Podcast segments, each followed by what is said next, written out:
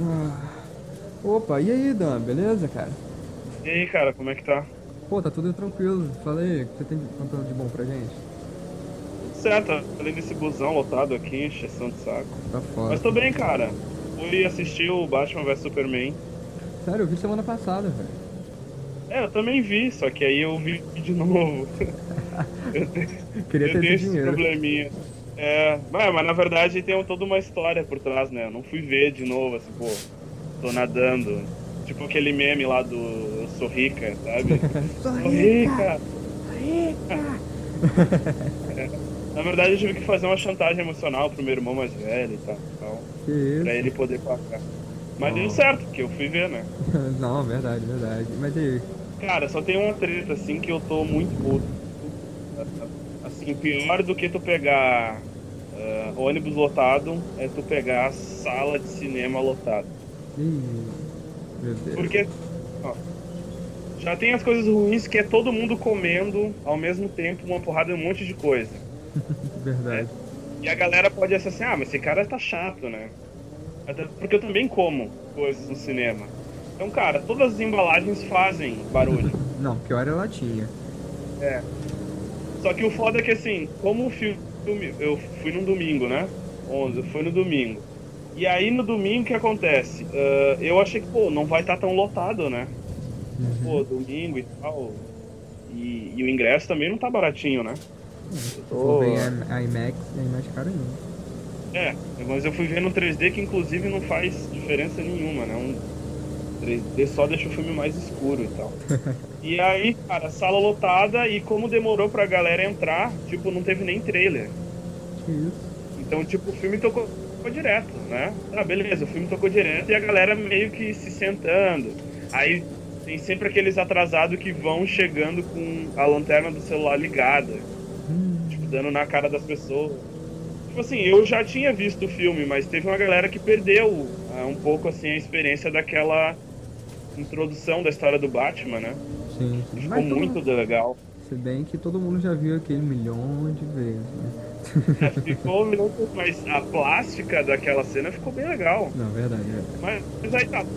Aí a- as pintas vêm, todo aquele barulho, todo mundo comendo, bararatá. Cara, tu acredita que, tipo, já tinha, sei lá, um- uns 40 minutos de filme, quase 50 minutos de filme. Uma, uma pinta lá na frente se sentiu à vontade de começar a tirar selfie com um flash Ah, no não. escuro do cinema. Ah, não, ah, não. Ah, com 50 minutos de cinema já tinha aparecido o Flash já, então eu podia tirar uma fotinha com ele. Tipo isso, tava invocando o personagem, né? É. Porque aí, cara, você pensa assim, pô, não, mas uma pessoa só tirou uma fotinho, né? Só que, cara, ela não tirou uma fotinho. Era uma mulher que tava com as amigas lá. Cara, ela tirou umas oito fotos. Meu Deus, só faltava levantar e tirar uma selfie em direção pra tela do cinema. Tipo, ó, que a gente tá vendo. Aqui, né? Então, tipo assim, ela tirava e verificava, tirava. E é aquela coisa, né? Tem mulher quando tira foto, não tira uma não, tira mais 10 pra selecionar uma boa e mesmo assim não vai reclamar. Então, e ela tinha um bagulho contra ela que era o escuro, né? Porra, Uhum. E a galera começou a reclamar e tal. Eu sou um cara que, tipo, eu gosto de emergir na história, né? Sim. Gosto de prestar atenção e tal. Mas eu já tinha visto o filme, eu tava pensando, pô, as pessoas que não viram. E uma galera começou a reclamar. Uhum. Ô, cara, para de tirar foto, para de e Tipo, e ela cagando, continuou tirando a foto dela e conversando com as amigas. Tipo, porra, no meio do filme, cara. Aí tiveram que chamar um, um, um lanterninha, que nem é lanterninha, né? Mas um cara lá do cinema, pra poder, tipo, pedir pra ela sair. E elas saíram. Entendeu? E, O cara, e tipo, elas retirou- realmente saíram, assim, tipo, ah, não quero mais ver esse filme. Cara, só que eu não sei se elas voltaram, porque aí depois eu não vi mais, né? É verdade, eu, eu, cara, tenho quase certeza que elas estavam que nem os críticos do Batman vs Superman. Começaram a ver o filme, ah, não gostei. Ah, vamos tirar foto? Vamos. Aí tiraram a fotinha, expulsaram ele da sala de cinema. Ah, vamos falar que esse filme foi uma bosta só porque expulsaram a gente. Só pode, né? Esse Rotten Tomatoes aí, com nota baixa, só foi por causa disso, que não conseguiu tirar selfie deles. Não, o problema dessa galera que vai pela massa, né? Ah, é Se a verdade. massa tá urrando e gritando um sentido, vamos pra aquele sentido junto, né? É verdade, verdade. Então, é foda. A galera tem educação, que, tipo, porra, tá estragando a, a experiência Uhum. dos outros. Mas E sabe. aí tem uma. Não, pode, pode continuar. Tem uma galera. Não, tipo, tem uma galerinha assim que, que é, associa esse mau comportamento com. Ah, mas aí são os maloqueiros, ah, mas são a galera que não tem educação.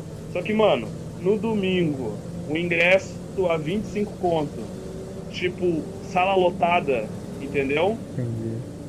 Cara, não era só maloqueiro que tinha ali. E tava todo mundo fazendo alguma coisa errada, entendeu? Verdade. tipo, é uma educação mesmo, assim, de um senso coletivo. Cara, eu tô numa sala, eu paguei. Imagina que, o que é tu pagar 25 real num, num ingresso, numa inteira, ou seja, numa meia, lá, seus Uhum.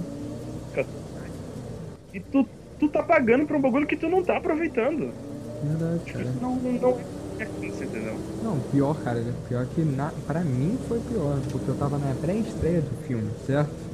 Tava lá, lotado, foi um inferno, foi tipo meia-noite, foi assistir na, de 11 e meia, certo? E, cara, tava, tava lotado, realmente, e tudo que acontecia, tinha, tinha uns moleque, tinha uma, tinha uma galera que começava a gritar, falar, reclamar, e começou a dar um de crítico de cinema dentro do filme, no meio do filme.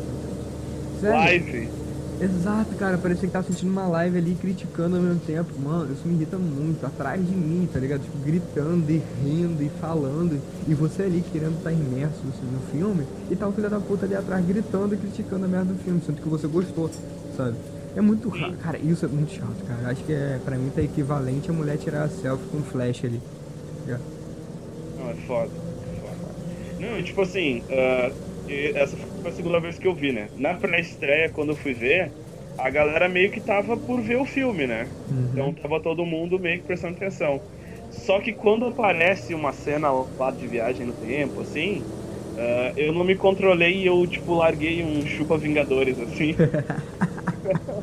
e a galera meio que aplaudiu. Bem partidário Chupa você. né? Vingadores.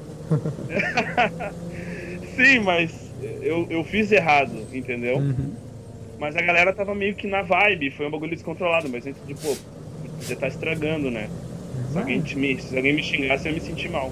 Mas aí eu fui pegar essa, essa sessão com esses caras, com essas gurias aí, com a galera, Uhum. e na boa, cara, eles estavam sem noção, entendeu? Eu lembro que uma vez eu fui, não sei se você já viu aquele filme, acho que é Corações de Aço, que é do Brad Pitt, Já. o carinha que fez o... Já é furry, não é? É aquele, é de Segunda Guerra Mundial e Isso, tal. furry. Isso, Furry. E, cara, tipo, tinha umas minas sentadas assim na nossa frente, né? Uhum. E ela. Tá, aí tem aquela cena do começo que o, o filme já começa com o Brad Pitt voando num cara lá na facada, né? Verdade. E aí a Pinta vira assim pro outro e fala assim: Ah, porque. Ah, é muita morte nesse filme, vamos sair? Ela é, vamos sair. Saíram. Mano, o Segunda Guerra Mundial. A Pinta vira e fala: Meu, é muita morte. Ai, ai. Mas, ah, mas, mas deu ingresso. Ai, meu Deus. Então, cara, indignado. Ih, caramba, tá vendo. Tá vendo, tá vendo. Que clarão é esse na janela? Pô, Cara, acho que já tá chegando. Melhor a gente começar logo o programa, hein? Merda, mais uma vez. Tá, vamos lá. Eu sou o Glauber Vasconcelos. Eu sou o Paulo Daniel e, E você, você será será atingido atingido pelo pelo nosso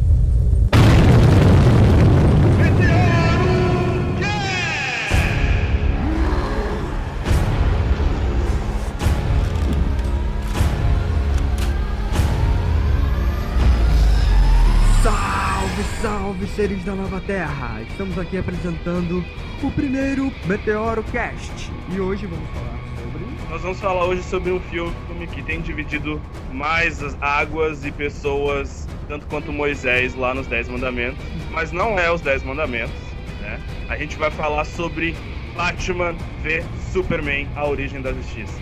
E já que é a primeira vez que você está sendo atingido pelo nosso meteoro, vamos esclarecer um pouco como funciona o nosso programa. A ideia do Meteoro Cast é a gente poder trazer sempre uma visão diferente da cultura, não só da cultura pop, mas tudo que nos rodeia. Então, você que está chegando agora, pode ter certeza que você vai ter acesso a muita informação pelo nosso programa. não, vocês não vão só ouvir a gente falar de, de história em quadrinhos, que é a nossa grande paixão, né, Glauber? Com certeza. A gente vive disso, dessa parada, mas a gente também vai falar de todo um cenário do dia a dia, das coisas que acontecem. Uh, vocês vão poder acompanhar nossas viagens de ônibus lotado, assim como todo trabalhador brasileiro assalariado, né? Isso, vamos fazer uma viagem de ônibus para a história, para os quadrinhos, para outros terras, outros planetas. Falar sobre música, falar sobre política, fala da nossa visão, compartilhar e trocar uma ideia. Eu acho que a gente quer usar o, esse meteoro que atingiu a nossa Terra para poder tentar contatar esses seres que sobreviveram. Então, vocês, seres humanos da, da nova Terra, se juntem a nós no Meteoro Cast. Tenho certeza que vocês não vão se arrepender. Sim, e para isso você tem que estar ciente das nossas redes sociais e do nosso e-mail, na qual você poderá entrar em contato com a gente e bater um papo, dar uma opinião, dizer o que você achou sobre o programa ou se a gente errou em alguma coisa. É sempre bom dar um feedback e ter esse contato com vocês. Então diga para nós, Paulo Daniel, quais são as nossas redes sociais. Para você que está sempre conectado e assim como todos os brasileiros, o smartphone, um gadget, um tablet faz parte do seu corpo. É uma simbiose, né? A gente vive disso. Você que quiser fazer contato. É, estilo ciborgue. É, isso é uma coisa muito louca, né? O celular, o, a tablet, o computador, ele é caixa materna, né? Verdade.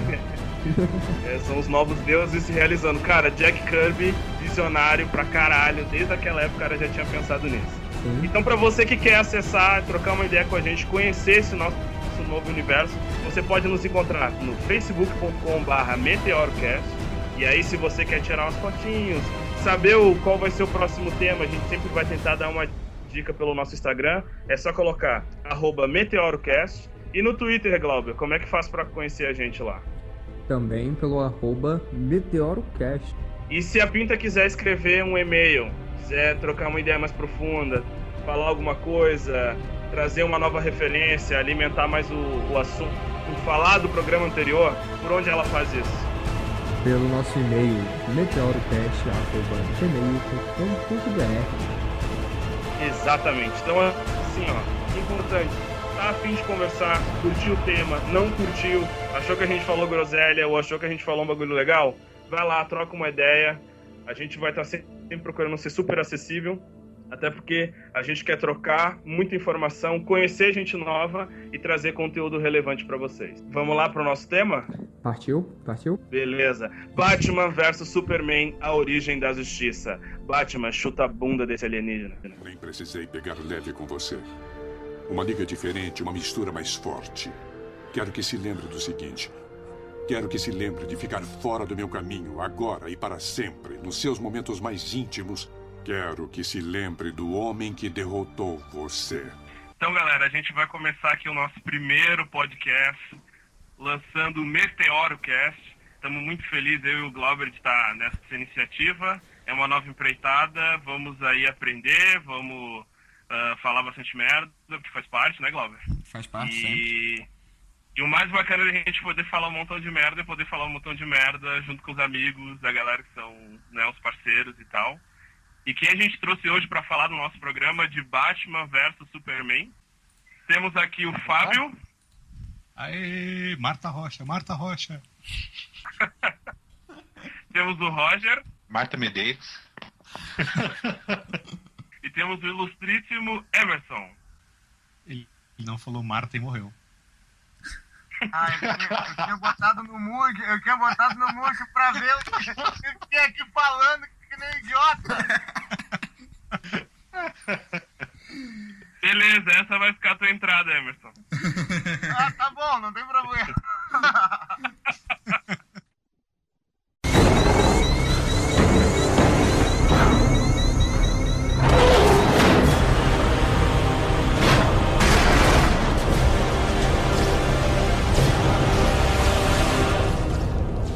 Next time they shine your light in the sky, don't go to it.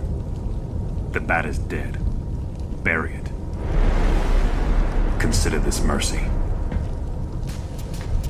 Tell me.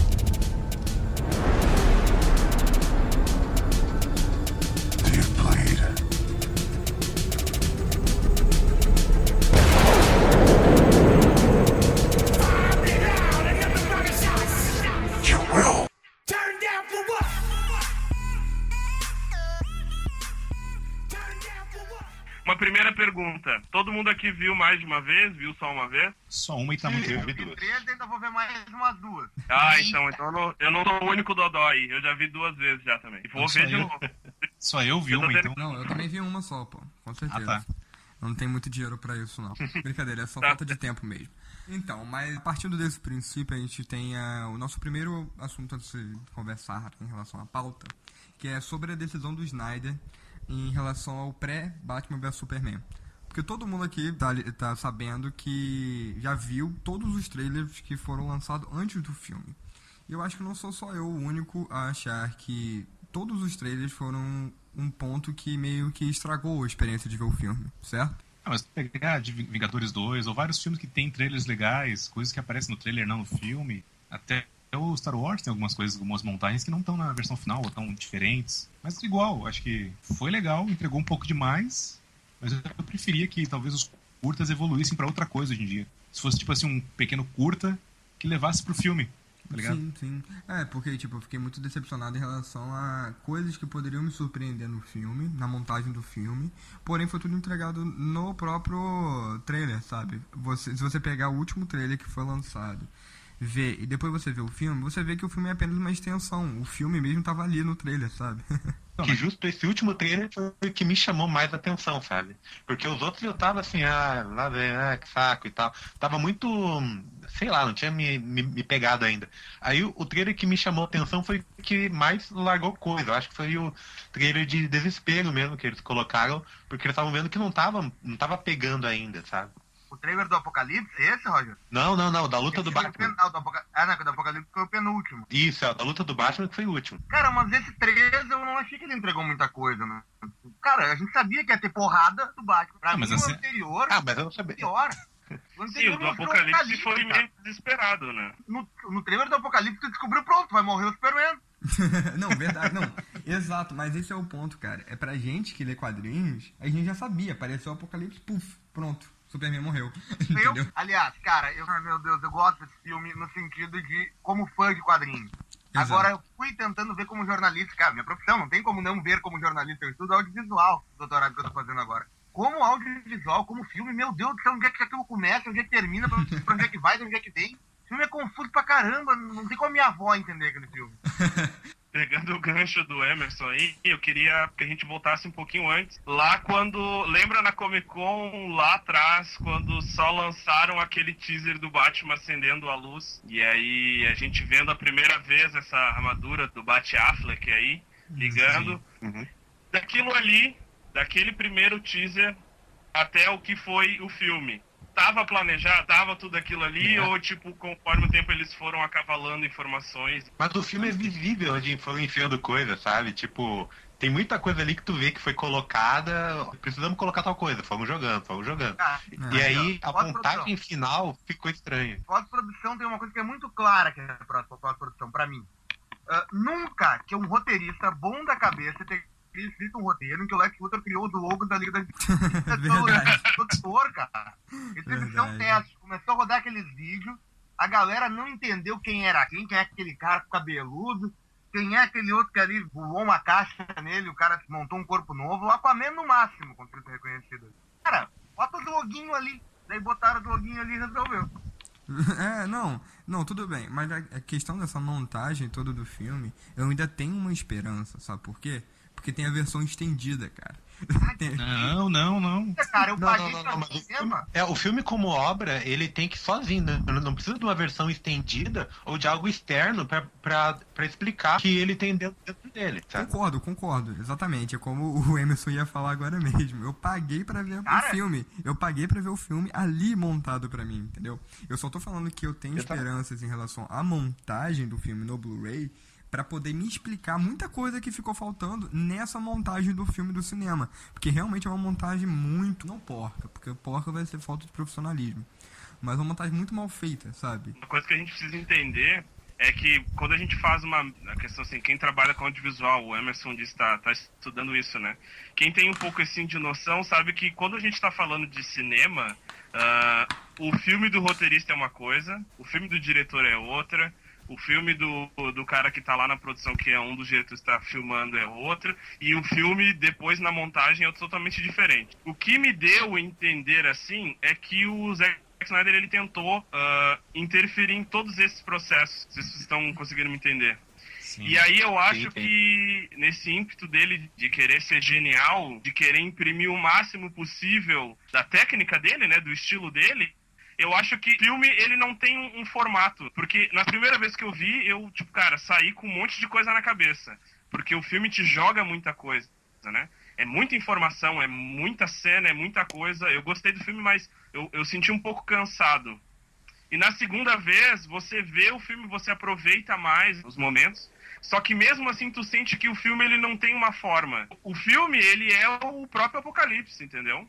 Ele pegaram um corpo, fizeram uma mutação e foram acrescentando coisas que, cara, isso acontece nos quadrinhos. Muitas Mas- histórias são feitas assim. Só que, claro, no cinema, a, a, a linguagem, a abordagem é outra, né? Concordo. Mas, mas eu acredito que o Glauber estava falando assim que o diretor vai estar um pouco mais livre, até da questão de limitação de tempo, para poder montar a história dele. Mas pensa bem, tipo, o Nolan, no terceiro filme, do Cavaleiro das Trevas Ressurge, o primeiro corte do filme tinha quatro horas. E o pessoal que via dizia que era perfeito. E aí, quando saiu no cinema, era, é aquela coisa estranha. Eu não acredito que salve na, na versão do primeiro corte, mas eu gostaria de ver. Sim, sim. Agora, agora do Snyder, não. meia, meia hora a mais pra mim não Nossa, precisa. Snyder não dá. Câmera... Se ele tirasse a câmera lenta, eu ia poupar tempo pra caralho, né? Vai dizer, aquela cena do Batman, do começo, a introdução do novo Batman, o que, que vocês acharam daquele videoclipe ali? Eu queria um filme do Batman ali. Eu falei, bah, beleza, manda, manda aí o filme do Batman que tá bom, sabe? Eu quero acompanhar a construção desse personagem. Porque, assim, pra mim, ficou crível. Tanto que eu fui olhando, assim, em pouco tempo, pra mim, o, o Ben Affleck era o Bruce Wayne pra mim. Então, só que depois o filme começa a descambar. Ah, na hora que ele começa a voar com os morcegos, eu, é, Ah, sim, nossa. põe, o- põe o paraquedas e vai pra porta, né? Espera cair. tipo. E vocês assim, acham que essa cena do, do Batman, ela tá no nível daquela cena do Watchmen, da apresentação dos heróis lá? Não, nem de longe. Não, não. Aquela... Pra mim tá nível Sucker Punch aquela cena. Também tem uma cena antes filme. É nível Snyder, né? Ele podia ser um diretor de fotografia, ele podia ser um co-diretor, ele não podia estar sozinho. livre, não! Imagina, nenhum filme ia ter cor se esse cara pegasse, é tudo cinza. Mas no filme Homem de Aço, foi ele que fez, ele que dirigiu junto com o irmão dele, certo? O irmão dele que faz os roteiros bom é não o Snyder, é o, é o- o irmão do Nolan, eu tô confundindo aqui. É, eu tô Ah, pensando quem é o irmão do Snyder, cara. Não, porque no primeiro Superman é, foi o Snyder e o irmão, certo? Agora nesse, agora o roteiro quem ficou responsável foi o Goyle, né? O David Goyle e o Chris Terrio. Eles, Sim. eu acho que também foi aquela coisa. Ele, o Snyder foi o diretor do cinema, claro. Mas o roteiro todo foi montado por- pelo Goyle e Terry. É que o Terry foi chamado depois, naquela coisa que entrou o Ben Affleck, teve umas conversas, né? Rolou aquele papo de que o Ben Affleck botou a mão. Teve momentos que ele chegou ali e falou, cara, vamos dar uma mexida. Vocês acham que a cena da mamãe pode ter sido a mão do Ben Affleck ali? Não. Se foi a mão do Ben Affleck ali, eu bato palma pra ele, cara. Porque realmente eu, eu achei aquilo muito foda. Porque eu acho que só em um quadrinho que citou mesmo essa coincidência do nome da mãe do Clark e do Bruce ser Marta. Porque antes ninguém se ligou nisso, sabe? E usar isso no filme, usar como artifício pra acabar com a batalha, eu achei muito bom, cara. Eu particularmente achei genial. Sim, ó, teve um problema, né? É, A cena, a ideia, o conceito é bacana, mas eu acho que a execução pecou a full. E aí eu vou puxar essa pergunta pra vocês. Na cena da mamãe, Batman lança na mão, como vocês acham que aquela cena teria que ser feita pegando o mesmo conceito? Tipo, ó, o Snyder pegou, virou pra vocês, ô meu, eu tenho essa cena, bota no colo de vocês aí, façam. Como é que vocês acham que essa cena teria ficado ah, melhor? Eu acho que dá pra usar o material. A única coisa foi a direção mesmo. Que, assim, o filme ele tem vários problemas de, de ritmo. E ali a direção ficou complicada, sabe? Ele poderia ter explorado melhor pra fazer. Tu entrar na cabeça e ver que ele se viu no lugar de- do cara que tava ameaçando a própria mãe, sabe? E, e dar toda a volta na cabeça do Batman pra tu compreender o quão profundo foi aquilo. E não simplesmente ele ficar balançando pela cabeça aí. Por que tu falou isso? Ah, por que tu falou isso? Meu Deus! não, assim, tu, tu não conseguiu sentir uh, que ele tava traumatizado, assim, que ele reviveu o trauma e várias outras coisas. Simplesmente pareceu que falou o nome e ele ficou confuso, sabe? Foi a falta é de execução. Mas é que o próprio diálogo poderia resolver um pouco melhor. O, o, o Superman fala ali, ah, salve a Marta, mas os Marta fala minha mãe, né? e depois é. fala, fala Marta depois, né? O nome Exato. dele é Marta, e aí ele para, putz. Que filho que vai chamar a mãe pelo nome dela, não por mãe? É um filho, filho desalmado. Tá morrendo, né, cara? É, né? filho tá desalmado. morrendo, em vez de gritar mamãe, quase morrendo, tá gritando Marta. É que aí corre o risco do Batman pensar, o quê? Porque ele tá pedindo ajuda da mamãe? Como assim?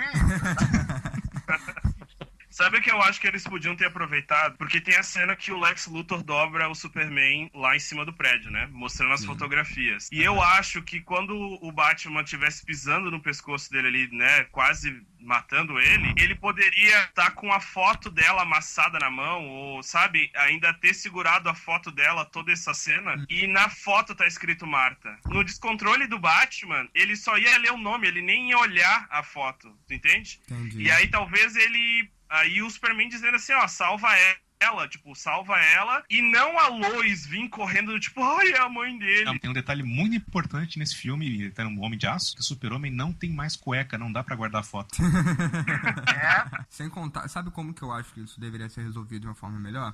Ele chegar lá em cima e antes da porrada toda falar, por favor, ajude a salvar minha mãe. Acabou. Cara, sabe como podia resolver melhor? Acabou. Morresse a mãe do Superman, cara. Calma, ah. cara. Ah, para. Ele resolveu melhor com o terapeuta, cara. O terapeuta nesse moleque, se fosse pequeno, ele não ia ficar com trauma nenhum. Terapeuta pra todo mundo, isso aí ia ficar tudo, tudo tranquilo. Bem grave mesmo. Que é, cara, o cara é o Batman há 20 anos. Ele é o maior detetive do mundo. Ele nunca se preparou para alguém tentar usar algo. Porque que ele pensou na hora ali? Que o cara tava usando a morte dos pais dele contra ele. Por que você falou esse nome? Ele pensou que tava falando da mãe dele. Uhum. 20 anos o Batman não se preparou vou pra alguém tentar usar isso. Ah, para aí, cara. Estão me tirando. Não, mas Emerson, Emerson, entende uma coisa. A gente tá tendo um Batman que, na, primeiro, né? Não talvez que justifique, mas ele tá desequilibrado. Tipo, a gente já tá vendo um Batman que uh, tá há 20 anos quebrando os malucos, os malucos estão sempre voltando. Então é um cara que tá galera. frustrado. Ah, mas ele, é. Não é um, ele não é um detetive, tá ligado? Ele não conseguiu descobrir quem é a Mulher Maravilha, não conseguiu descobrir nenhum meta-humano, o Lex Luthor teve que fazer o trabalho todo pra ele ele tava cagando, ele não tava preocupado com os meta-humanos, ele tava obcecado pelo Superman. Não, na verdade, antes do não, Superman mas... ainda, ele tava obcecado pelo que tava acontecendo na cidade dele, né, lá em Gotham. O, ele só começou a pensar um pouco fora de Gotham a, quando o Superman apareceu. Porque antes do Superman aparecer, ele tava cagando pro que tava acontecendo fora de Gotham. Entendeu? Tá, mas Emerson, tipo assim, ele falou: se tiver 1% de chance desse cara super poderoso destruir com tudo, eu tenho que acabar com ele. Se fosse Sim. por essa regra, ele teria que matar a Mulher Maravilha e, matar um, e perseguir um monte de gente. Ah, mas ele nem pensou na possibilidade de existir, porque para ele, eu não entendo. Uma coisa que é óbvio para mim que tá em alguma cena cortada é qual é a ligação daquele tal daquele Jack, o personagem mais burro do filme, uhum. com o Bruce Wayne. Porque para mim tudo acontece quando morre o Jack. Quando morre o Jack, o cara fica transtornado. O Jack fica olhando o Metrópole ser destruído e espera o Bruce Wayne, o dono da empresa, ligar para ele para evacuar. Alguém me explica isso. Mas vocês lembram que a premissa do filme era que o, o Batman ele tava aposentado, né? Não, isso aí era, era boato, que... né? Isso é rumor. A gente tava ouvindo rumor, Não. rumor. Nunca, nunca hum. afirmaram isso. Mas assim, até o Batman, eu não. Cara, eu. A galera pode até me criticar. Mas a tensão que o Batman sentiu com o Superman cara, era uma tensão assim que, cara, beirava uma tensão sexual até, entendeu? O cara, ele, numa coisa assim de tipo, ah, esse louco, forte, malhado pra cacete de ser na cidade, meu. Ele, ele ficou totalmente descontrolado o filme inteiro. Uh, tanto uh, aquele sonho barra né, alucinação barra previsão do futuro uh, foi, foi toda uma questão assim do Batman ele se vendo subjugado ao Superman. E pelo que a gente acompanha nos quadrinhos, o Batman ele nunca uh, olharia ou projetaria uma situação no qual ele, ele ficasse tão vulnerável assim, entendeu? Ex Eu achei Exato. meio complicado assim pro Batman. É, sem contar de que tudo bem que ele teve aquela obsessão pelo Superman. Mas a obsessão que ele teve pelo Superman foi exatamente por causa daqueles sonhos barra previsão do futuro que ele teve, entendeu? Um, um foi ele preso e aquela, cita, aquela citando aquela o Injustice, que chega falando que você roubou tudo que eu tinha. Depois é aquela destruição do mundo, com aquele sinal do ômega lá do Darkseid, entendeu? Aí ele viu que, poxa, tudo bem que o cara é o mais forte da Terra, é considerado um deus. Se tem um adianto de chance dele voltar contra a gente, ele, vai- ele vai ter que parar isso. Então segue aquela Não, premissa do Liga da coisa. Justiça também, né, pô? No Liga da Justiça tem que o Batman tem preparado planos pra derrotar todo mundo da Liga. Porque ele sabe se acontecer. E só não tem dele, porque ele sabe se ele acontecer alguma coisa com ele, todo mundo pode parar ele, entendeu? Não, mas tem uma coisa, assim, imagina o quanto de indenização o Bruce Wayne teve que pagar para as famílias dos funcionários dele. Ele tem Batcard, ele galera paga naquele tudo. prédio. É. Ele joga o Batcard E- na, na cara de todo mundo, assim. né?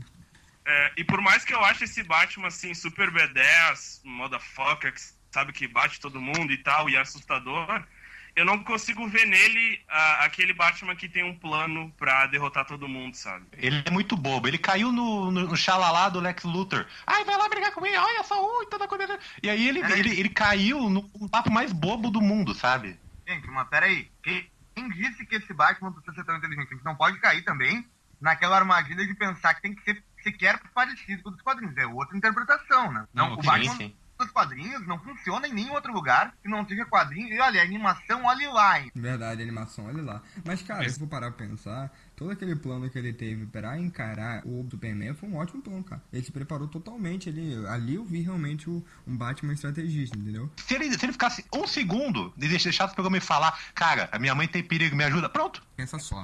Um segundo para o Superman, ele poderia soltar um raio e acabar com ele ali agora. Certo? É nisso Não, que mas- ele tava. É, é exatamente isso. Se realmente rolasse uma porrada entre Superman versus Batman e o Superman quisesse matar o Batman, ele já teria matado na- hora que ele chegou.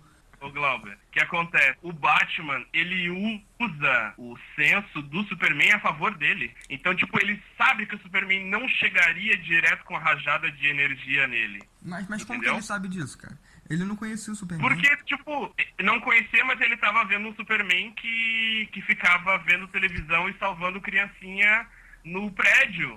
Mas, sem- mas querendo ou não, cara, até a montagem disso foi mal feita. Tipo assim, tudo bem que ficou quase o filme todo mostrando como o Superman é bonzinho salvando pessoas. Só que foi muito mal mostrado isso, cara. Não sei, eu não consegui sentir realmente um Batman bonzinho ali, sabe? Mas sabe o que eu senti, assim, nessa parte também? É que, assim, ó, primeiro, o Snyder, ele passou o tempo inteiro tentando se redimir do Man of Steel. Isso ficou claro. Nítido. Ele tentando uh, se redimir pela interpretação que ele trouxe do Superman. Só que tem uma coisa que ali eu vi, aí eu quero a opinião de vocês sobre isso. Mas vocês acham que o, o Snyder, ele não se projetou no Superman? Sabe aquele discurso da mãe dele? Ah, seja salvação. Ou não seja nada, seja o que você quiser. Sabe, eu, eu, eu quando eu vi na segunda vez, eu fiquei pensando, cara, será que o Snyder não, não botou tipo, ah, seja um diretor, seja um visionário, ou não seja porra nenhuma, faça um mega clipe. Será que Snyder não se projetou nesse Superman aí, não? Não, eu sei que o, o Superman tava com uma cara de cansado, sabe? Tipo, tu olhava pra cara do Superman ficava, cara, ele tá com uma cara de saco cheio, tipo, ah, que merda, cara. Sabe, o tempo todo ele tava como, como super-homem, ele tava com uma cara de, de bunda, assim, puta que pariu, sabe? Que que eu, ah, que bosta, vou lá fazer, sabe? Então, se ele tava meio projetado nisso, dava pra ver. Até uma declaração que o Snyder fez depois da- dos comentários foi que, olha, eu fiz o filme mais fiel possível ao tipo de quadrinho. Eu não sei mais o que fazer pra agradar vocês, eu não sei mais. Não, e você falando essa coisa do cansado, cara, o Snyder, quando ele começou as gravações do Batman vs Superman, ô meu, ele era tão porrada igual o, o Henry Cavill. Você vai ver depois as entrevistas, o cara tava mirrado, mas parecia que ele era, sabe, sabe quando o presidente passa os mandatos, que o cara, tipo, envelhece a full? O Snyder, ele meio que envelheceu também nessa... Olha, mas assim, eu não acho que o Snyder ele se projete no Superman, na verdade. Eu acho que ele usa muitas vezes o Perry White pra falar o que ele precisa dizer pro público. Tipo, ah, para de ficar choramingando aí, Clark Kent e tal, tal. Vai trabalhar, não sei o que e tal. Aquilo não foi importante, isso é, não sei e tal. Mas se tem alguém ali que talvez o Snyder tenha colocado inconscientemente é o avatar dele, é o Lex Luthor. É o, é o cara que se acha genial, fala umas coisas mais ou menos interessantes, mas quando vai fazer um discurso, porque ele na festa, um monte de informação desconexa que não leva a lugar nenhum e acaba daquele jeito, tipo, é isso aí. Ah, verdade, então não bate palma. É, eu acho que ele se projetou mais no Lex Luthor do que no Superman, cara. Mas assim, cara, eu gostei do filme, mas aquela cena da Jujubinha na boca do cara lá... Tell me.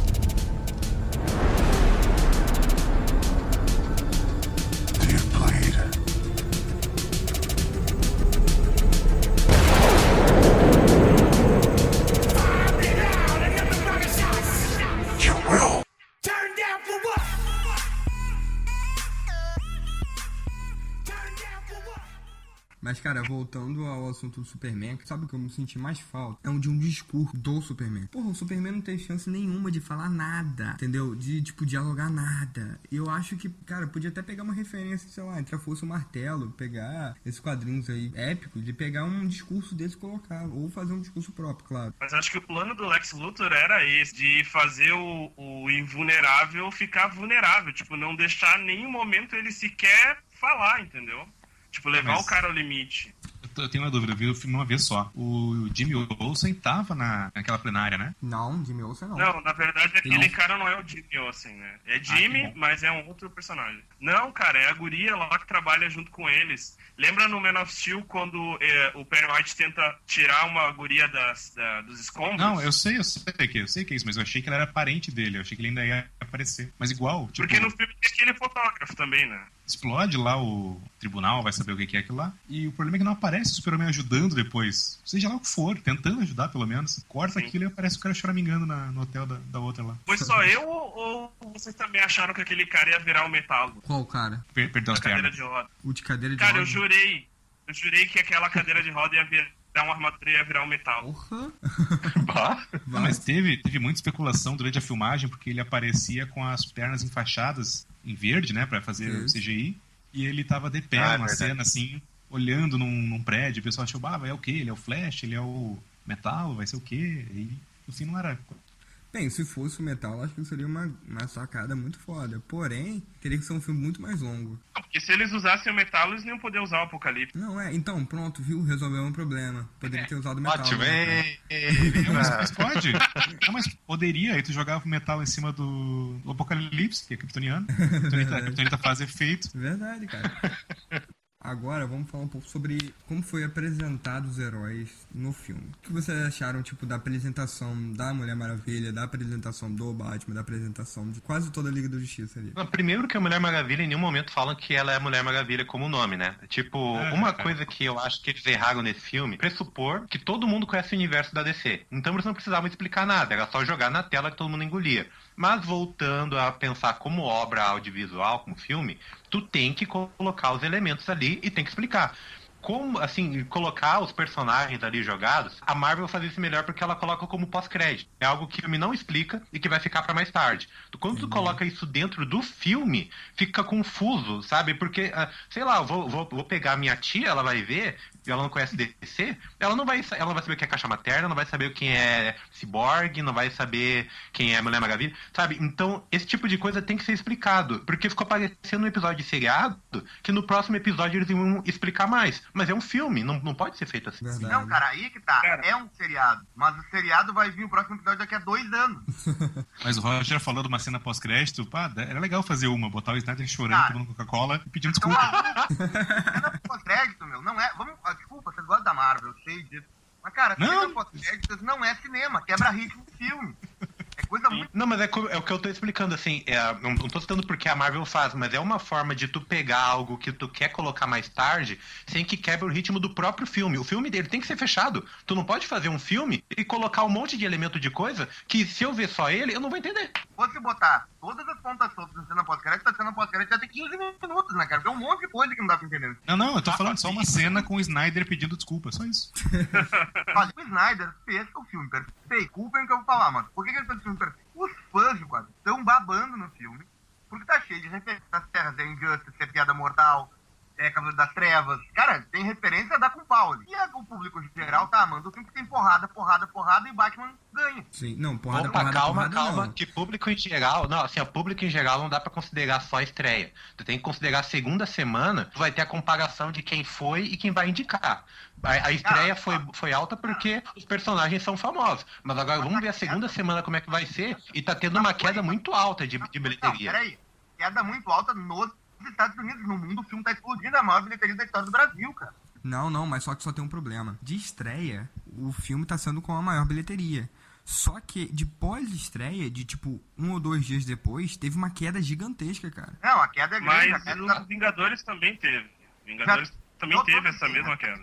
Desculpa, mas aquele Vingadores Era de Ultron foi muito ruim, bicho. A queda da primeira pra segunda semana foi de 68%, é a maior queda de um filme de super-herói. Mas também é uma das maiores bilheterias de um filme de super-herói dentro dos Estados Unidos. Uhum. E o Na bilheteria doméstica tem 200 e poucos milhões, mas já passou 600 milhões essa porra no filme, na, na bilheteria mundial. Então, cara, a bilheteria da China e do Brasil é um negócio absurdo, é Mas inexplicável. Emerson, Emerson, tem um, tem um detalhe. Deadpool não entrou na China. Mas assim, ó, voltando lá pra questão dos personagens. Eu queria falar uma coisa, questão da Mulher Maravilha, e depois falar essa questão do filme. Cara, eu acho que a Mulher Maravilha, ela é uma personagem que ela ficou tão forte no filme, que eu acho que, cara, ela foi o personagem mais sólido da Trindade. Mesmo aparecendo pouco, mesmo ela falando pouco, mas eu acho que ela ficou muito sólida. E a gente tem que levar em consideração que, principalmente ah, aqui no Brasil, não sei como é que foi no mundo, a gente veio com o desenho da Liga da Justiça que foi muito, muito bom desde a primeira fase, depois da Liga da Justiça Sem Limites, trabalhando essa imagem da Mulher Maravilha, de como ela era forte. E eu acho que o bacana dela ter uma personagem forte, mesmo sem apresentar ela como Mulher Maravilha, também é uma forma de dizer, cara, olha como uma personagem feminina segura a onda. Verdade. Porque, na boa, ela, ela deu um banho nos dois. Não, com certeza. Ela deu um banho nos outros dois. Eu sei que, por exemplo, a aquela. Qual é a personagem do Alien? A Ripley, Ripley. Ela já mostrava ali, tipo, o que é ser B10, né? A do, do Terminator também, a Sarah Connor, ela também ali mostrava. Mais recente agora, pode. Nem todo mundo pode gostar, mas a Katniss também, nos Jogos Vorazes, mostrou em alguns filmes, não em todos os filmes, mas nos primeiros filmes que ela também podia ser B10. E eu acho que a Diana, ela foi bem representada nisso. Ficou aquela aparência de, ah, quem é que tá vindo? Ah, aquele é o Clark, aquele é o Bruce Wayne. Ah, Eu acho que ela impôs. Mas aí eu quero fazer uma outra provocação. Vi a galera falando, pô, o Zack Snyder foi lá e fez um filme de quadrinho como o quadrinho é. Aí depois a gente viu a galera, por exemplo, criticando o Christopher Nolan, porque o Christopher Nolan foi muito, fora dos quadrinhos. Será que a galera não tá reclamando demais? Porque, tipo, ah, eu quero um filme de quadrinho em quadrinho. Aí quando o cara entrega o que é um filme totalmente baseado em quadrinho, a galera também não reclama? Então, tipo, a galera não vai estar satisfeita nunca? Como é que é essa dosagem? O problema maior é que fã de quadrinho tem que entender que se é pra ele ver a mesma coisa que ele tá acostumado a ver com quadrinho, ele continua lendo quadrinho, né? Ah, o que o Nolan fez com o Batman foi ousado, funcionou. O 3 talvez não tanto. Mas ah, o 1 e 2 funcionaram muito. Cara, não é o Batman do quadrinho, não precisa ser o Batman do quadrinho, é o Batman do cinema. Acho que o Snyder até não foi infeliz em fazer um Superman realista dentro do possível. É, O que pra mim caga um pouco o tom do filme é que o Batman ele tentou aproximar do Batman do jogo. O Superman ele tentou fazer mais realista, então o tom do filme dá uma quebrada. Mas o problema não é por ser diferente do quadrinho. Pra mim, é muito pessoal meu. Eu quero quanto mais diferente do quadrinho, melhor. Quanto mais história for diferente, eu já li o quadrinho, não quero ver igual. Verdade. É porque muitas pessoas têm esse problema. Porque, tipo assim, ver a mídia do quadrinho pra gente é algo muito marcante, muito importante pra gente. Mas muitas pessoas que não acompanharam o quadrinho da forma que a gente acompanhou querem ter uma imagem visual fora daquilo, sabe? É que nem você querer ler, ler um livro e querer que alguém faça um filme sobre o livro, porque você quer ver a imagem da pessoa ali. Mas, porra, a imagem que você criou do personagem tá na sua cabeça, tá indo no que você viu, entendeu? Mas eternamente Tem um o livro vai ser sempre melhor que o filme, é né? por isso, entendeu? Esse filme, ele não é uma adaptação, ele é uma colagem com uma série de elementos que estavam nos quadrinhos e foram ajuntados, assim, alguns na fita tape mesmo. Mas não era isso que os fãs estavam querendo? Não, Não, acho assim, que eu- os fãs eles iam querer uma adaptação de uma coisa só, ou seja, é Cavaleiro das Trevas? Faz Cavaleiro das Trevas. É. a morte do super-homem? Faz a morte do super-homem. Agora tu pega um pouquinho de cada, faz uma salada de fruta e joga na tela? Não, né, meu amigo? Tá faltando aquecimento local Mi, mi, mi, mi, mi, mi, mi, mi, ah. mi. Só digo assim, o filme ele tinha que fazer sentido dentro de si próprio, ter uma coerência Exato. e formar uma ideia, uma história. O Emerson falou que eu gosto da Marvel. Não, assim, eu gosto dos filmes da Marvel porque eu nunca li o quadrinho. O filme é o contato que eu tenho. E é bom, não me ofende. Leio o DC, curto muito aquilo, eu procuro a essência do personagem ali, no mínimo a essência dele. E eu não encontro ali. O Batman é um pouco mais, tá um pouco mais próximo ali, tem algumas coisinhas que eu gostaria que ele fosse melhor. Até simpatizo muito com o Ben Affleck nessa tentativa dele de redenção e tudo mais, fico com pena dele naqueles vídeos, que ele fica des- desolado. A Mulher Maravilha, adorei, boa demais. Pra mim ali acertaram. A... Poderia ser melhor, claro, mas ali tá muito bem, tá bem acertadinho. Te- Teve uma crítica muito grande sobre o físico da Mulher Maravilha. Vocês Ah. acharam que isso interferiu em É. alguma coisa? Não, Não, mas assim, ó, não, não, mulher, pô, é Ah, boa. lutadora da paz, pelo amor de Deus. Ela faz Mas 100 olha só. que ela não luta. Por que ela seria muito forte?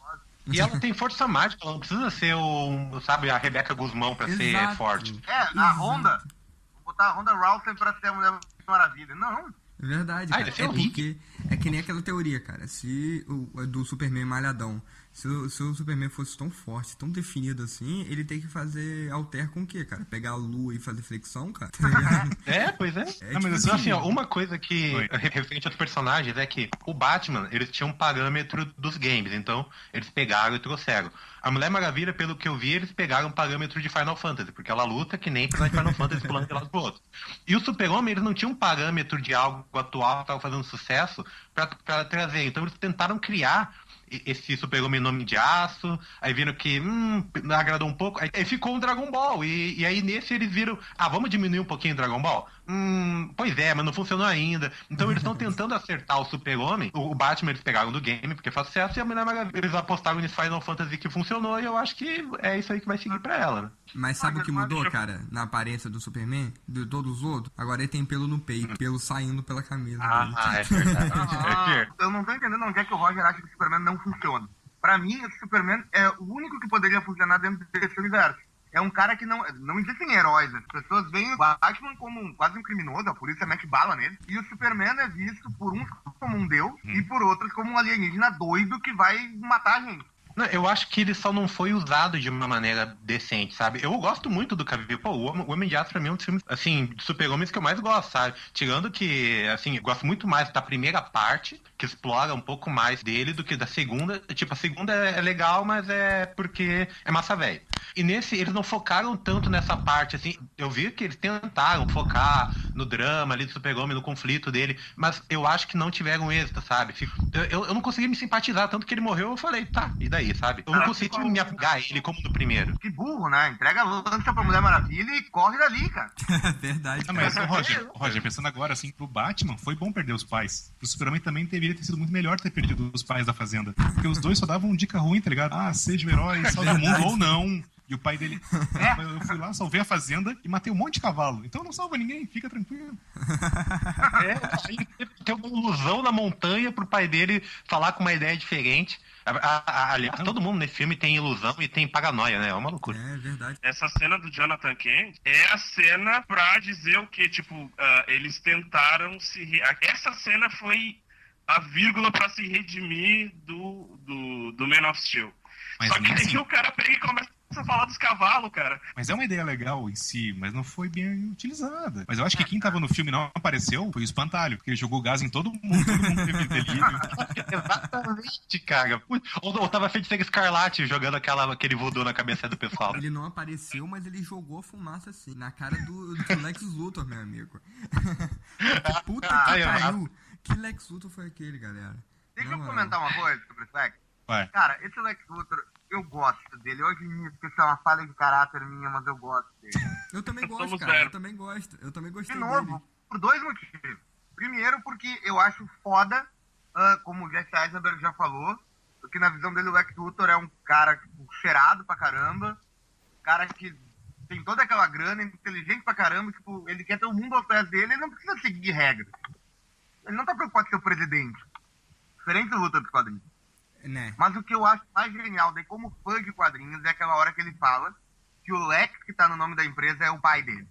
Uhum. Quem leu A Morte do Superman lembra que o Lex dessa época era o Lex Luthor II, que era um clone do Lex original, com o cérebro transplantado. E era um Lex novo, todo metido a descolado. Cara, o Snyder tava dizendo pra gente, pro fã antigo, entre linhas, que esse é o Lex clone. Eu fiquei, cara, não, não sei se é isso que ele tá me dizendo, mas eu vi isso umas duas vezes e ainda tô entendendo isso. Entendi. Não, sem contar que, cara, a imagem que o Snyder teve, não só o Snyder, todo o roteirista teve do Lex Luthor foi o seguinte: hoje em dia, ah, esses donos de empresas, presidentes de empresas, são tudo jovens, cara. Uma galera nova que tá lá gastando dinheiro por achar que vai dar certo, sabe? Então ele quis colocar uma, eh, essa imagem ali, sabe? E eu acho que foi bem adaptado. Foi como você falou, cara. Eu não quero Mas, ver o que assim- tá igual aos quadrinhos. Tudo bem que eu queria ver um Lex Luthor dos quadrinhos, o presidente dos Estados É. Unidos. Mas, já que não foi desse jeito, eu também não vou olhar o Lex Luthor como se fosse o, um, pior merda que foi colocado no filme. O Jim Jim eu não perdoo do final, cara, que tá uma merda. O Din Din. Sabe aí que eu acho falaram assim, ó. que é o bagulho da caixa materna. Isso daí quem. Aí eu falei com o pessoal que conhece mais e que tudo mais, falaram que é exatamente essa onomatopeia, que é só pra quem eh, é privilegiado e é da área VIP e conhece todo esse mundinho, mas pra quem tá vendo o filme pela primeira vez, parece que ele tá maluco e, e bobão. Cara, Din, din, din, din, sabe? Desculpa. eu, eu leio o quadrinho, mas mesmo assim, eu lembro, cara, lá no quarto mundo do Kirby já era usada onomatopeia. Mesmo pra mim, aquilo não faz sentido. Ah, ele ouviu a caixa materna e ele saiu cantarolando din-din, din-din. Por quê? Não é verdade, mas olha só, dizem que é, é um dos demônios, eu acho que é um tipo dos capitões da, da guarda dele lá. É como se ele estivesse trazendo três caixas maternas pra Terra, entendeu? Eu acho que aquilo foi a visão que o Lex teve. Eu acho que assim, ó, a questão do Lex Luthor, viu, até levando um pouco o que o Emerson tava falando. Cara, eu adoraria que o Zack Snyder tivesse pensado nisso. Acho muito difícil essa questão do clone e tal. Uh, mas a questão da sucessão é mais leve você aceitar esse novo formato mais num filho do que no Lex Luthor, né? Mas vocês não acham que o Snyder ele não, não bebeu um pouco do Jenny Hackman, não? Porque, cara, no filme do Christopher Reeve, o Lex Luthor lá, que ficava se preocupando com especulação imobiliária, ele era excêntrico. Ele usava aquelas roupas diferentonas, ele falava. Só que eu acho que esse Lex Luthor, ele pegou essa excentricidade e ele quase beirou o Coringa. Mas o que ele queria pegar era a excentricidade do filme do Christopher Reeve, sabe? Essa coisa daqueles Lex de peruca que foge da cadeia por um balão, só que com Que essa nova jujuba. roupagem de startup, entendeu? Claro que o Kevin Spacey também tentou pegar lá no Superman Retorno. Aliás, o Lex bom, pra, quem gosta de quadrinhos, o Lex mais fiel ainda é o do Smallville, né? Impressionante. Não, pior que é verdade, cara. O melhor. Lex Luthor é o House of Cards, cara. Melhor, é verdade. Tell me.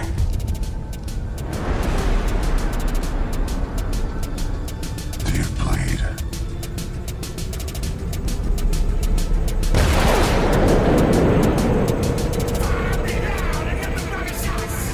You will. Mas- Não, mas o que não me desce nesse Lex é a forma como ele conseguiu acessar a nave e acessar as coisas pra cá, o apocalipse, sabe? Porque ele chega, aí ele pega a digital do, do Zod, aí ele entra, aí como o computador identifica que ele é Lex Luthor quando ele entra na água e fica tratando ele de boa, assim. Ah, o que, que tu quer fazer? Ah, quer fazer tal coisa. Ah, me passa conhecimento. Ah, tranquilo. Ah, então agora eu vou largar o corpo aqui e vou largar o sangue. Ah, mas não pode, porque o pessoal de Krypton não deixa. Cadê eles? Morreram. Ah, então beleza, vamos fazer. Eba. Sabe, é, é, é muito ex-máquina jogada aleatório pra tu criar o, o monstro, sabe? Eu acho que aquilo foi preguiçoso, sabe? Sendo que a Lois Lane, quando ela entrou na nave com o Superman, ela tinha tomado aquela rajada na barriga fudida, né? Eu vou ser obrigado aqui a defender o Snyder. O Tá, Snyder tá. não, defender Tá, o roteirista. Cara, é meio óbvio pra mim que aqui foi uma cena cortada ali em algum momento. O Lex, ainda com os dedos dos Dodge lá, deve ter reconfigurado pra que a nave obedecesse ao Lex Luthor. Que é Verdade. muito primário esse. Eu me perguntando o que, que deu na cabeça do governo lá no final do filme. Olhar pro cadáver do Superman, depois de que o cara pegou o corpo do, do Dodge, jogou três gotas de sangue, virou um demônio. Pegar e deixar enterrar o Superman no, no meio do matinho, cara. Não! Bota num tanque. Não, não. Ainda, eles não sabiam que era o Superman, acho que eles estavam enterrando o Clark Kent.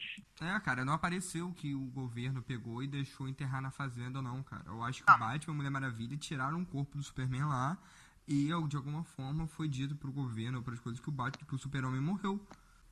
Não, o exército achou que ele morreu naquela hora que ele tava no espaço ali, que tomou a, a bomba na cabeça. Não, mas depois chegou a ver, não, não Ah. chegou, não? Depois ele foi lá pra Gotham e quebrou o pau com o Apocalipse, o Clark, inclusive, morreu no porto. Sim, César tinha, mas nenhuma câmera sobreviveu àquele monte de raio. Mas a gente tem que levar em consideração. Aquela cena dele tomando a bomba nuclear e cadavérico no espaço foi foda, né, cara? Foi, foda. foi, foi lindo Aquele demais. Foi um service puro ali. Vamos só, então, voltar assim, ó. Vamos falar bem rapidinho. Flash, Aquaman, Cyborg. Foi o bastante? Era melhor não ter mostrado nada ou aquilo ali tava bom? Eu achei aquela aparição do Aquaman o melhor de todos ali. Sério? Pode. Sério, tava cara. perdendo a respiração embaixo d'água, porque Não, ele não tava perdendo a respiração, não. Ele só. tava, tava sim, olha lá. E o Flash? Porque assim, a gente entende que o Flash ele vai ser um, algo bem importante, né? Porque não só porque ele apareceu mais de uma vez, mas aquela cena de viagem no tempo que pode ser, pode ser entre aspas gigante, que a gente veja a questão do multiverso. ah, e aí eu falo multiverso, multiverso talvez entre os filmes e não multiverso entre TV, porque eu acho que isso é bem difícil. Mas ah, E esse Flash, o que vocês acharam desse pouquinho que a gente pôde ver dele? Não, assim, eu como nerd, eu adorei todo mundo que apareceu ali, sabe? Eu fiquei, caraca, porra, tá mostrando. Eu, eu tentei ignorar que foi o Lex Luthor que criou o símbolo, que juntou a liga e que ele sabe identificar de todo mundo. Mas, uh, como a aparição dos personagens, uh, para mim como nerd, foi muito legal, sabe? Mas só que como filme, estrutura de filme, é uma coisa que eu critico a, a forma como foi usado, tá isso. O Cyborg foi muito legal ali, aquela montagem tensa pra caramba, né? Meio Robocop. Sim, mas vocês não, não repararam em uma coisa.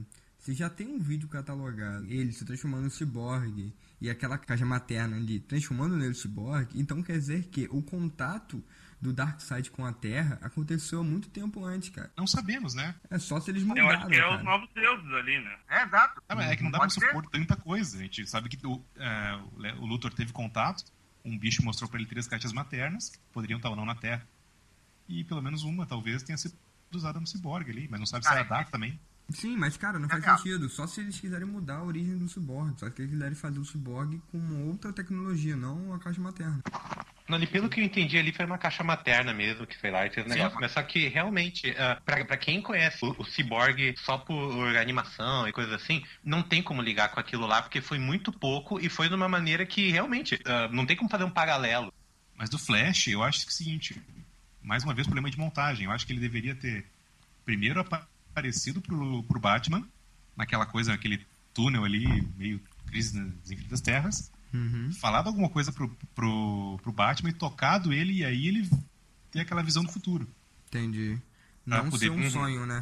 É, porque como é que o Flash induz sonhos, tá? Viajar no tempo a gente já conhece, já viu, já acontece e tal, mas Sim. implantar memórias em sonho dos caras é meio complicado e tal. Tecnicamente, aquilo não foi bem um sonho, porque ele tava no mesmo lugar que ele tava, e a Uhum. única coisa que foi, apareceu ele meio que, que acordando. Então dá pra dizer que, sei lá, quando o Flash saiu, ele desmaiou e acordou de Não. novo. que ele poderia implantar o sonho aquele, daquele futuro com o super-homem mal e tal, tivesse esse Ah, contato que fosse real, toca ele, aí ele vê aquela segunda visão do futuro e aí acorda e acha que os- que as duas partes foram sonhos, sei lá.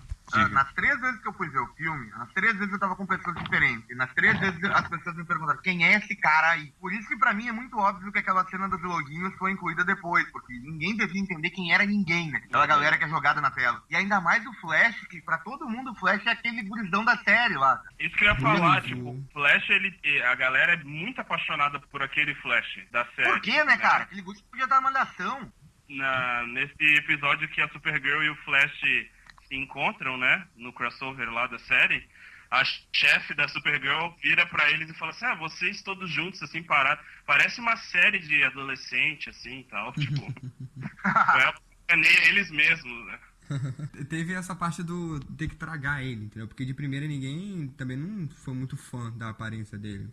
Entendeu? Porque todo mundo tá acostumado aquele cara malhado, bombado, ruivo e pronto, sabe? Aí a galera quando conseguiu tragar ele, aí veio um novo Flash. Esse novo Flash também é diferente do que é dos quadrinhos. Aí a galera tá, tipo, de novo tendo que tragar isso, sabe? E Mas se, que- e se a gente não pegou a referência de que, na verdade, o outro componente da Liga da Justiça é o Sandman? Não, tô brincando. Porra. Pô, tu, tu viu que o Homem Elástico é vizinho da Lois, né? Sério? Sim, tá naqueles nomezinhos lá, quando o super chega, é o Digby, é, é o Homem Elástico, Caraca, bicho. é vizinho de apartamento da Lois. Da Lois. Legal. Então ele que se estica e leva ela pros lugares o tempo todo, porque ela, né, ela, ela vive aparecendo nos lugares do nada. E olha só, como Hollywood tem um bagulho com salto alto, né? Cara, no Jurassic World, a mina passa o filme inteiro correndo de salto alto. A Lois, ela, tipo... Cara, não é um chão com pedrinha. Cara, a cidade tá destruída. E ela, tipo, correndo de salto na boa, mano. Verdade. Tell me.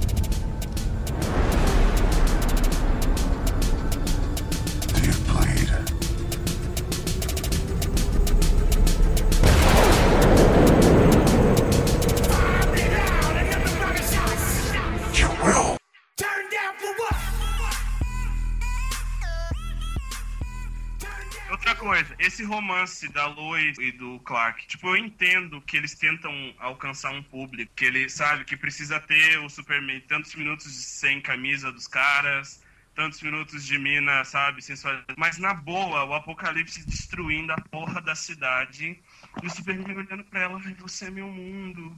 Ai, vamos se Quebra beijar. de ritmo. Assim, ó, a cena tava, caraca, isso aí tá foda. Aí de repente tu corta, até a música muda, fica lá, ai, não vai, fica lá. Aí quando volta pra cena, eu já perdi todo o tesão da cena. Eu falei, putz, que merda, cara, sabe? Cortou o clima de uma maneira assim, não, não pode ser assim. Tu não pode interromper o crescendo lá pra baixo e depois querer voltar e achar que o pessoal tá no embalo, cara. Não dá. Sim, mas uma coisa que eu gostei dessa. A única coisa que eu achei legal foi a fotografia.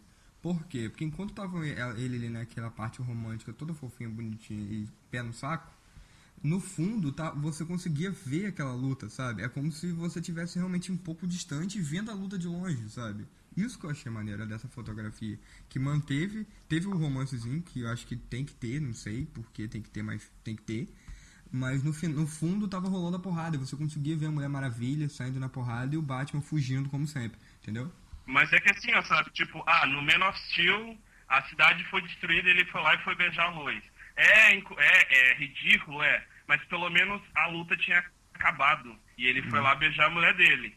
Nessa cena, na verdade, não. Tipo, o cara tá querendo dar uns pega na mina no meio do fuzuê, entendeu? Não, mas também talvez seja um, um- isso Cara- seja um ponto do tipo, eu posso morrer, entendeu? É. A qualquer momento, eu quero te dar o último beijo. Se for, se for esse o único momento. Não, que eu um acho. beijo. Eu acho que a cena ela é válida no contexto. O problema é como foi executada de novo. Não, Eles é poderiam, verdade. sei lá, ter mantido o, o- a, a música num, num clima épico pra manter. Assim, o cara ele vai se matar, ele vai se sacrificar. É um sacrifício que podia ter Uhum. sido evitado? Sim, enfim. Mas ah, ele, assim, ele- a música poderia estar num clima épico, ele chegar, dar a mão pra ela e falar, olha, eu tenho que fazer isso, e ela, não, não, não. E ele vai com tudo, sabe? Mas aí eles interrompem, assim, eles mudam o ritmo do filme. Esse é o problema. Eles mudam Uhum. o ritmo. É falha de direção, não falha de cena em si. Concordo, verdade. Concordo. Uma coisa que eu queria levantar aqui pra gente dar uma pensada. Que assim, os filmes da Marvel, eles foram todos baseados, né, a princípio no universo Ultimate, né? A gente vê nos quadrinhos, a gente vê os Supremos, por exemplo, o 1 e o 2. O 3 não existiu, na verdade. Mas os Supremos 1 e 2 da Marvel, você vê que ali é muito da base do cinema da Marvel, pelo menos no começo, né? Aquela coisa de você transportar. A DC, ela não tem um universo tipo Ultimate determinado, né? Ela tem universos paralelos definidos. Uma coisa que a gente viu ali é um pouco de Cavaleiro das Trevas, que é, um, é um- uma realidade paralela, né?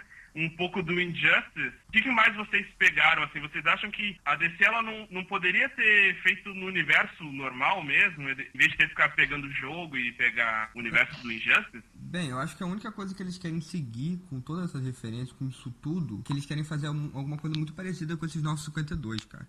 Porque até Com o certeza. início da Liga da Justiça, dos 952, que tem o Cyborg transformado com a caixa materna e tudo mais, é tudo de acordo com o 952. Então acho que eles estão querendo seguir esse rumo, sabe? Eles estão querendo pegar as referências, usar coisa de outros quadrinhos para os fãs ficarem polvorosos, mas eles vão seguir ali no 952.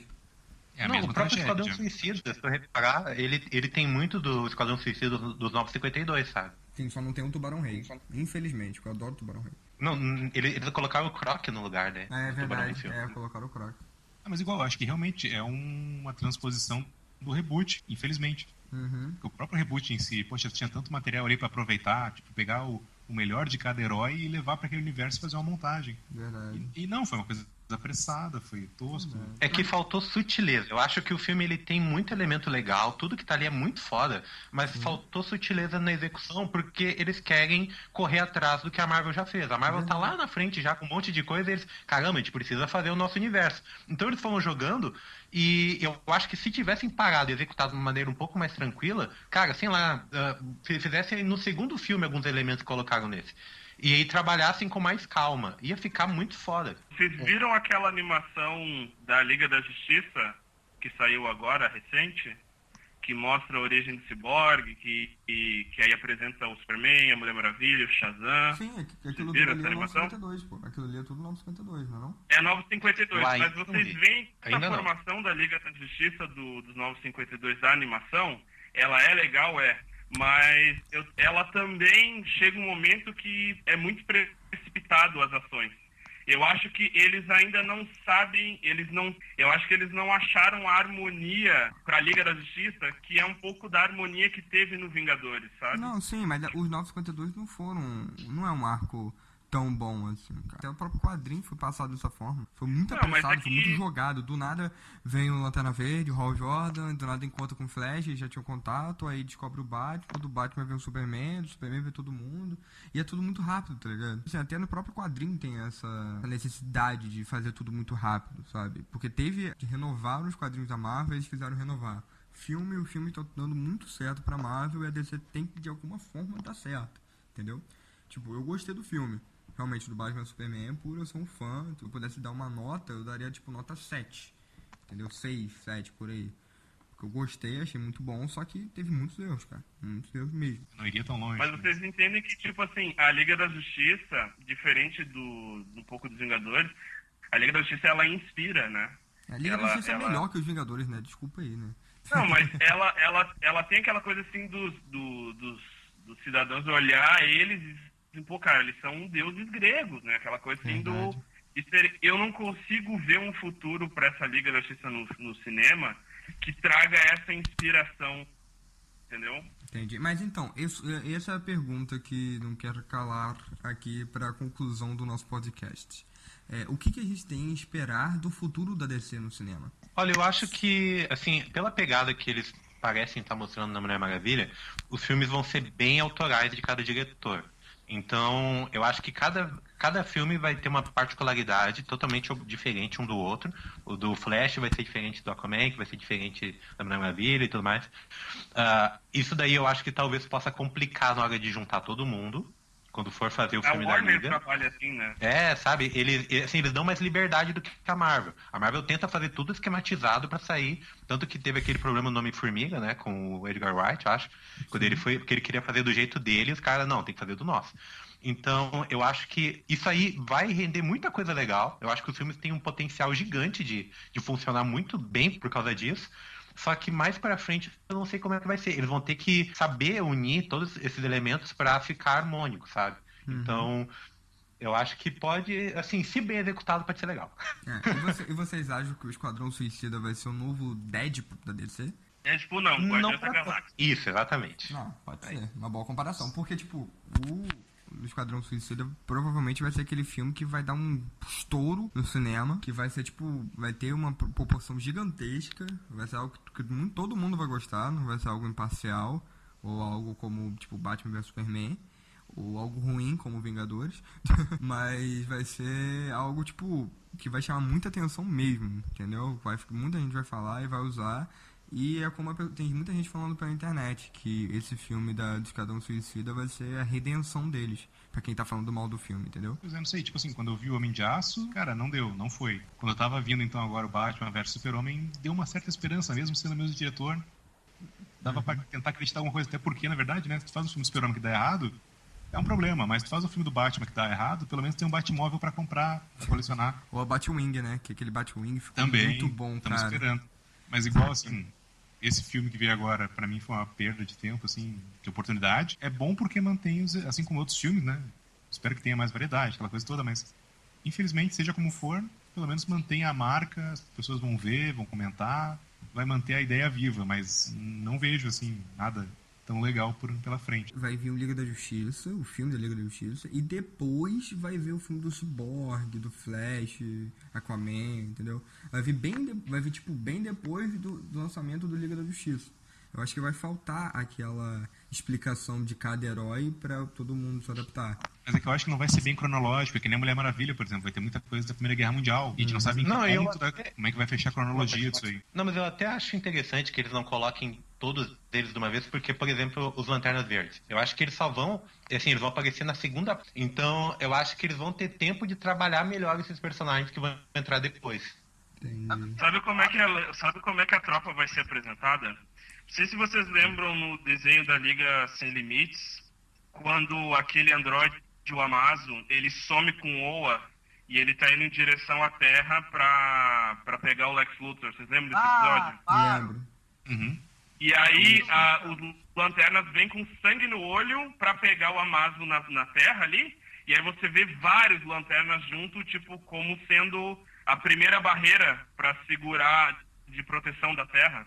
Eu acho que provavelmente seja isso, tipo, os lanternas apareçam como a primeira barreira Uhum. tentando segurar a Apocalipse, entendeu? E a Liga da Justiça na Terra como a segunda barreira, né, pra, pra eu vou lutar. dizer qual é o meu palpite. Pra mim, no Liga da Justiça Parte 1, o Abinshur cai na Terra pra avisar que o Darkseid tá chegando, ele morre e o Anel sai procurando alguém. Só vai ver o Hal Jordan na parte 2. É verdade. Seria Pode um baita de um gancho. Pô, seria um baita tempo pra ele cavar um novo Hal Jordan. Na cena final do enterro do Superman, tem uns jatos voando, fazendo um sinal em cima do, do, do caixão Superman. São cinco jatos, se eu não me engano. Sim. Só tem um jato que faz um, um movimento totalmente diferente dos outros. Tem um- aí os jatos continuam voando e tem um jato que ele simplesmente voa pra cima reto. Essa é a segunda vez que eu vi. Pode ser, pode, pode ser inspiração da minha cabeça, mas aquele jato pode ser alguma coisa, entendeu? Verdade, pode ser o Hal Jordan dentro. Pelo que eu conheço da DC, antes dessa jun- junção da Liga da Justiça, o Hal Jordan já era da tropa e já era o Lanterna Verde. Eu acho que se fizesse esse gancho que nem o Emerson falou, ia ficar muito tipo o cara destreinado, do nada pega o anel e já tá salvando a porra do mundo lutando contra o Darkseid. Entendeu? Meu palpite já é que, tipo, ele já existe, só que ele não existe na Terra, porque desde que ele recebeu o anel, ele foi trabalhar junto com a tropa lá fora. Eu acho que pelo evento do Darkseid, eu acho que ele virá como uma forma de proteger a Terra, entendeu? Aí aqui ele vai descobrir que tem outras pessoas tão fortes ou mais fortes do que ele. Tell me.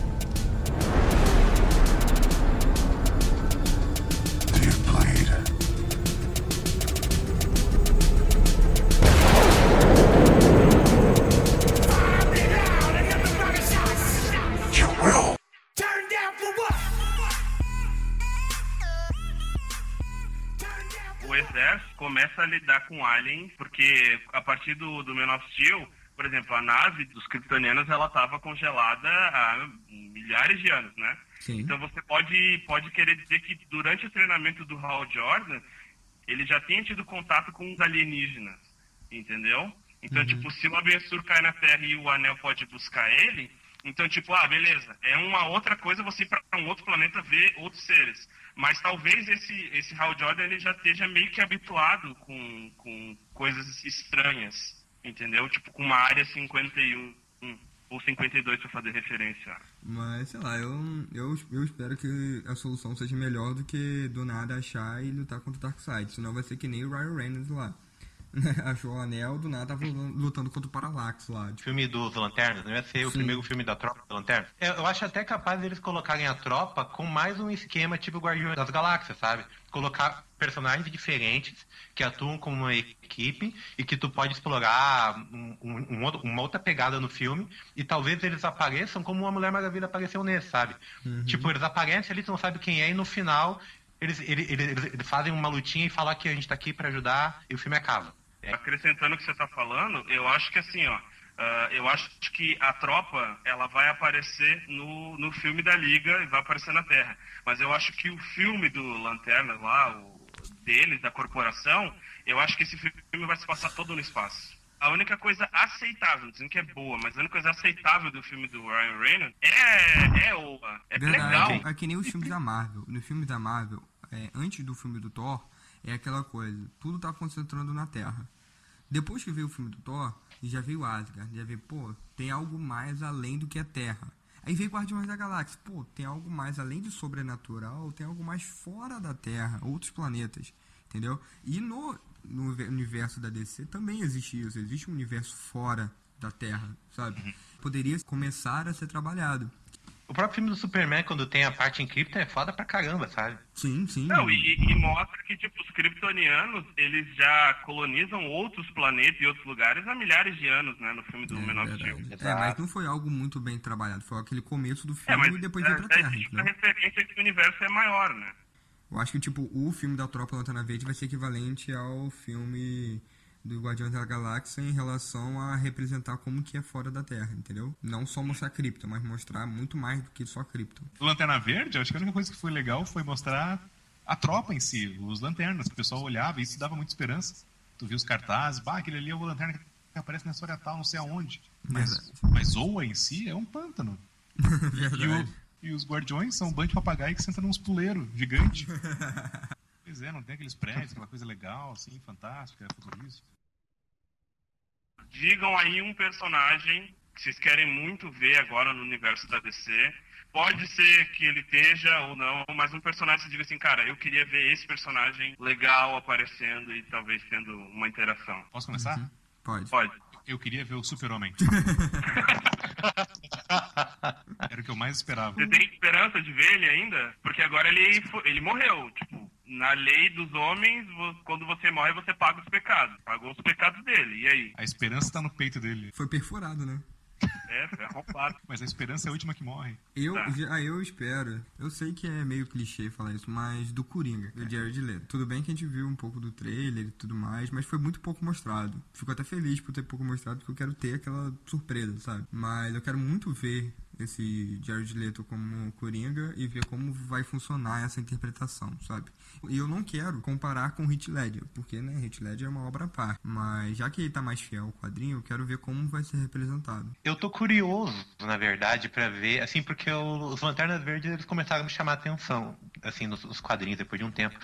Então, assim, eles vão aparecer, mas eu quero ver como eles vão fazer. Se eles fizerem com uma estrutura de tropa mesmo, pegarem aqueles que são mais legais dos quadrinhos, cara, dá pra fazer muita coisa, dá pra fazer um universo à parte, quase, só de Lanterna Verde, sabe? Porque eles dão gancho pra muita aventura espacial e coisa mais ficção científica até. Até eles podem fazer a Guerra dos Lanternas, sabe? Ia ser foda pra caralho. Ah, mas aí tem que meter lanterna em tudo que é cor, cara.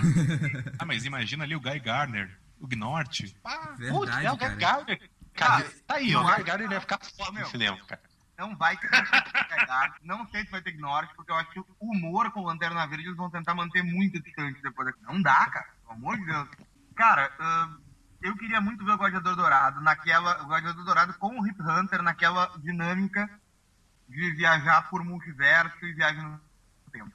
Seria maneiro.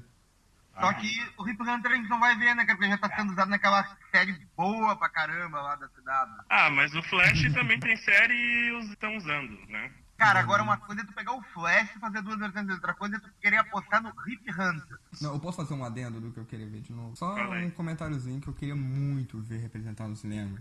É o Mutano, cara. eu sou apaixonado por esse personagem, cara. O Mutano é muito irado, eu sempre gostei muito. Eu queria ver muito como ia ficar ele representado no cinema, velho. No meu coraçãozinho nerd, decenalta, eh, né, assumido como eu sou, ver um pouco do Cyborg e tá vendo o Cyborg nas animações e ver ah, ele entrando na liga desde o Flashpoint, quando a gente vê aquele universo onde o Cyborg ele é o presidente né, dos Estados Unidos, por mais que ele não tenha sido desenvolvido tão legal naquela fase, mas de lá pra cá, e depois de saber que o Slade não pode ser mais usado na, no Arrow, cara, eu tô sentindo no meu coração que eu vou ver os Titãs ou a Justiça Jovem no cinema. E, cara, meu coração bate assim, ó, acelerado, porque eu quero muito ver. Quando você falou do Mutano, Glauber, eu fiquei meio tipo, porra, o cara vai falar do que, eu, do que eu quero ver, mas eu queria muito ver isso. Eu queria muito ver isso, essa coisa assim dos sidekicks.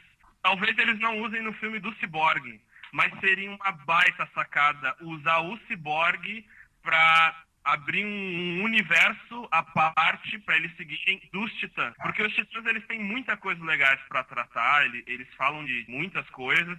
E eu vejo que os personagens dos Titãs, eles teriam um pouco mais de liberdade para postar, sabe? A liberdade que talvez eles não tenham no Batman de fazer algo diferente, eles teriam no, no Asa Noturna ou no Robin, entendeu? Sim, sim. Mas, mas, cara, você ima- imagina então como seria o Will Smith lidando com essa criançada.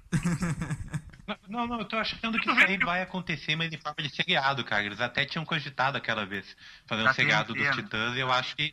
Eu, acho que é muito mais viável eles funcionarem dentro de um seriado, porque eles podem explorar mais cada um, sabe? Fazer as aventuras mais dinâmicas e- do, do que fazer como filme. Mas vou te contar uma coisa, cara. É, eu, particularmente, não tô gostando dessas, dessas séries vindas da DC. Tipo, o que tá vindo por aí, tipo, Arrow, não, não curti. É, tudo, todas essas, essas séries que estão vindo aí do Flash, da Supergirl. Se bem que Flash e Supergirl eu nem cheguei a assistir. Me disseram que até que tá bom. Independente. Eu só peço que seja bom, né? Mas eu queria muito ver os Titãs. Ou a Justiça Jovem. Porque o legal da Justiça Jovem é aquela coisa. A Liga existe, eles têm as missões deles e em alguns momentos eles têm que provar para os mentores que eles são tão bons quanto. Tem alguns momentos que eles param de querer provar. Entendeu? Que eles começam a agir por conta própria. E uma coisa que eu também tenho assim comigo é que, cara, o, o Dick Grayson seria um, um Batman muito melhor que o Bruce Wayne. Entendeu? Cara, peraí, vocês viram qual é o nome da- do primeiro arco da nova HQ do, do Asa Noturna? Não, O nome é Melhor que o Batman. Concordem, concordem. Eu acho, sabe? Porque o, o Dick Grayson, ele tem aquela coisa que os outros Robins não têm, sabe? E, tipo assim, cara, eu vejo como ele, eu vejo como o Bruce Wayne Batman age, eu vejo o que ele faz, eu respeito, eu admiro ele, mas eu tenho o meu jeito de fazer e, Cara, e eu mas, não, e detalhe, o Alfred comenta isso naquela fase do, do Peter Tomasi e do Morrison, que o Dick tomou o lugar do Batman que o Bruce estava morto. E a Sim. diferença básica de um pro outro é que o Dick, ao contrário do Bruce, ele conseguiu superar a morte dos pais dele. Ele superou aquilo, ele, ele é um cara que conseguiu ir pra frente e ele, tipo assim, o Batman os caras temem. E o Asa Noturna dentro dos Titãs, ele, ele inspira, né? Sim, os sim, caras. sem ele é um que bom o que faz ele continuar com aquilo, depois de ter superado, é o senso de justiça dele, entendeu? É o dele que ele quer fazer sim o certo e sempre fazer o certo. Tanto que quando você vê a interação entre o Dick e o Damian nesses novos quadrinhos, você vê que o Dick tenta ensinar e mostrar que, cara, tudo bem que sua vida foi uma merda, tudo bem que você sofreu pra cacete e você tem esse jeito seu meio maluco, mas as coisas podem ser resolvidas de uma forma diferente, entendeu? Tell me.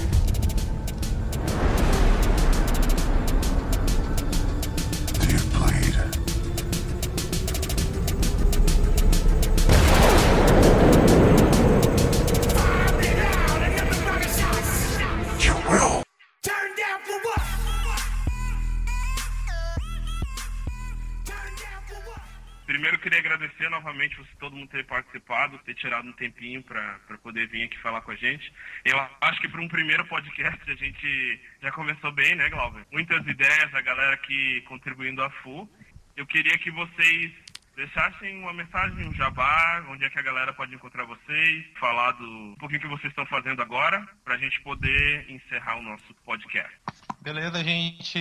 Foi um prazer aí aparecer e, e nessa primeira empreitada que eu tenho certeza que vai ser longa e cheia de sucesso. Vocês podem ver minhas críticas de cinema lá no dinamo.art.br e acompanhar minha webcomics eh, que é offlinehq.wordpress.com. É isso aí. Bom, então, um grande abraço pessoal do Meteoro da Paixão, Meteoro de Pegas, o Meteoro, né? Meteoro Cast. Bom, eu criei aqui com o Paulo o Maier, mas como o nome ninguém vai saber escrever assim de cara, né? reimaginetudo.blogspot.com. Vai lá, dá uma olhada. Estamos, inclusive, imprimindo uma nova tiragem revisada.